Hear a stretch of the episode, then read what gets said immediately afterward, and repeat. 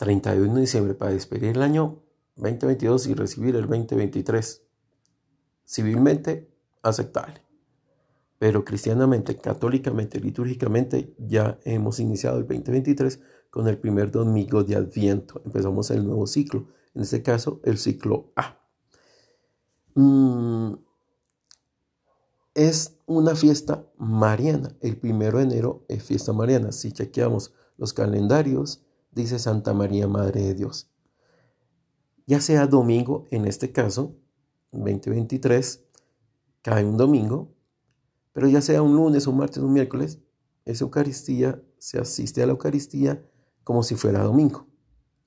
En algunas parroquias tendrán a las 7 de la mañana, otros a las 8, otros a las 12, eh, y se tiene la Eucaristía normal de las 5, 6, 7 de la noche, como si fuera domingo.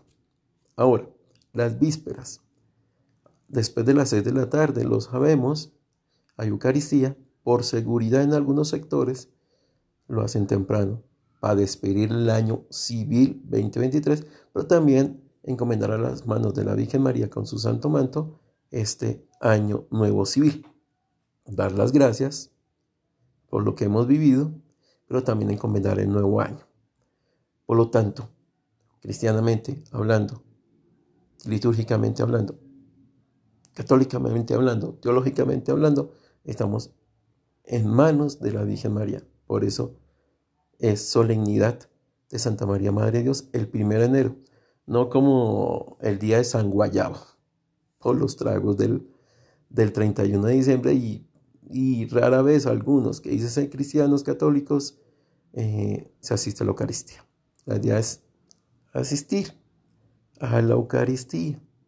Sí, despedimos el año 31 de diciembre con Eucaristía, pero qué bueno también entrar en el nuevo año civil con Eucaristía. Ahora, yo he escuchado un apologeta, un apologeta, que sería incoherente que alguien que dice ser cristiano eh, y católico se esté uniendo con ciertos rituales que no acompañan mucho a la fe. Es como decir, sí, yo creo en Dios, pero yo le creo a estos agüeros. Es una dicotomía y algo que va en contra. Si uno es cristiano, tiene la fe en 100% en Dios. Si no, se estaría cometiendo los dos primeros mandamientos. Amar a Dios sobre todas las cosas, desplazado con los rituales, y no jurar su nombre en vano, creyéndole más a los rituales que a Dios.